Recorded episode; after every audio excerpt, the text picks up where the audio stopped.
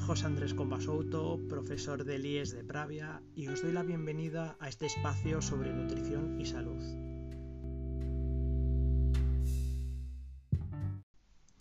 Os recuerdo que nos planteamos la realización de diferentes episodios de podcast por el alumnado de Biología y Geología de tercero de la ESO, con el objetivo de adquirir hábitos nutricionales saludables. Para ello, cada miembro de la clase analizará en un episodio las propiedades de un alimento concreto. Yo también participo en este proyecto y aquí os dejo mi propuesta. Eh, en mi caso he decidido analizar un yogur ya que es uno de mis postres favoritos.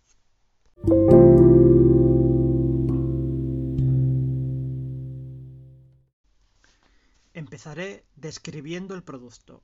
Se trata de un postre lácteo de sabor lima y limón. En la solapa aparece la fecha de caducidad. En este caso es el 16 de octubre. Y hoy como estamos a 25 de septiembre, pues podríamos consumirlo eh, sin ningún problema. En cuanto a su peso, la etiqueta nos indica que son 120 gramos.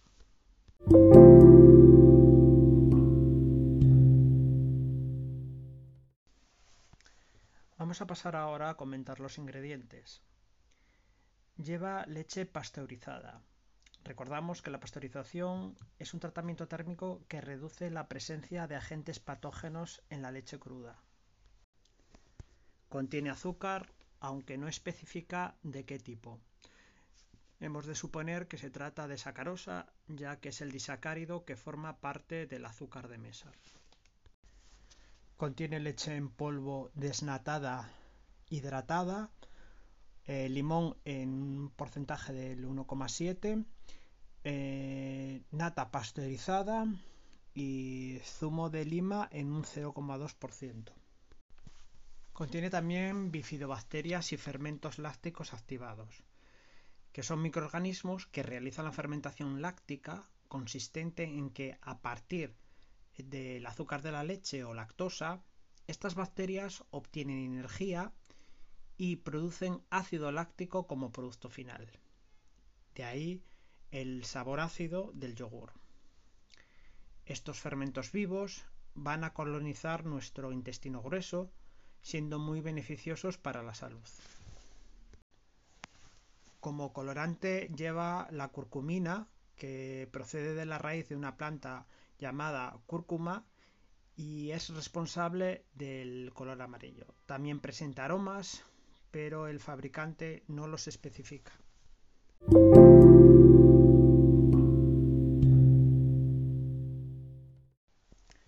Ahora vamos a pasar a analizar el valor nutricional por cada 100 gramos. Dicha información se encuentra en un lateral del envase. El valor energético es de 426 kilojulios o 101 kilocalorías. Este valor energético hace referencia a la cantidad de energía que nos aporta el yogur. Conviene recordar que las necesidades calóricas de una persona están entre unas 1500 y 2500 kilocalorías. Este consumo calórico recomendado dependerá de parámetros como el sexo, la edad y la actividad física que se realice. Presenta 3,5 gramos de grasas, de las cuales 2,1 gramos son saturadas. Recordemos que en una dieta equilibrada eh, tiene que contener todo tipo de grasas, pero no se puede abusar de las grasas saturadas. En cuanto a la cantidad de hidratos de carbono que presenta son de 13 gramos, de los cuales son azúcares el 12,7 gramos. Quiere decir que este yogur eh, presenta la mayoría de hidratos de carbono en forma de mono y disacáridos.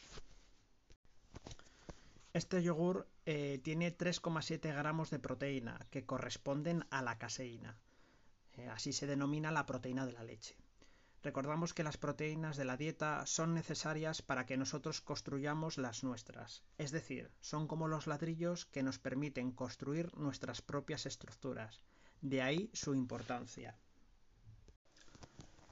Este yogur contiene 0,12 eh, gramos de sal y 145 miligramos de calcio.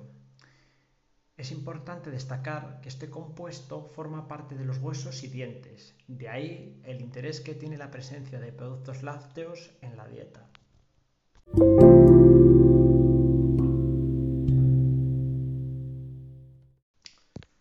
Vamos a ver ahora lo que nos dice la aplicación de móvil denominada Yuka sobre este yogur. Os recuerdo que este software nos da un análisis nutricional detallado a partir de un escaneo del código de barras del producto y puntúa los alimentos bajo unos criterios que se dividen en cuatro categorías, excelente, bueno, mediocre y malo. Bueno, pues este yogur es incluido en la categoría de bueno. También realiza un pequeño análisis del alimento y como positivo nos indica que es bajo en calorías, bajo en sal, tiene un contenido moderado de azúcares y ácidos grasos y además es un alimento que contiene proteínas. Y como punto negativo pone el aroma, ya que no es especificado por el fabricante.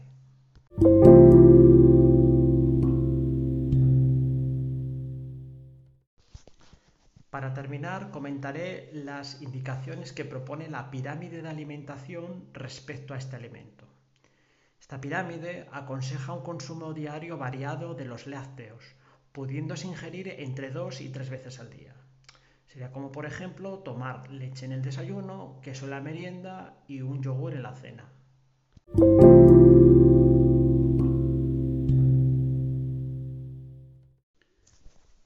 Cuanto a la rueda de alimentos, los yogures estarían en la zona roja, es decir, en los alimentos que son ricos en proteínas.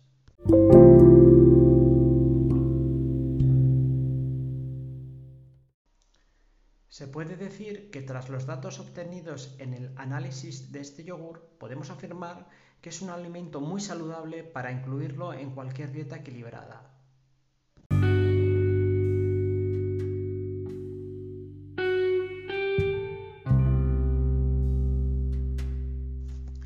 Espero que os haya sido de utilidad este podcast y os invito a escuchar las interesantes propuestas que presente mi alumnado cuando analicen un alimento y poder seguir los consejos que nos den sobre sus propiedades y cómo poder incorporarlo en nuestra dieta para que ésta sea saludable. Un cordial saludo.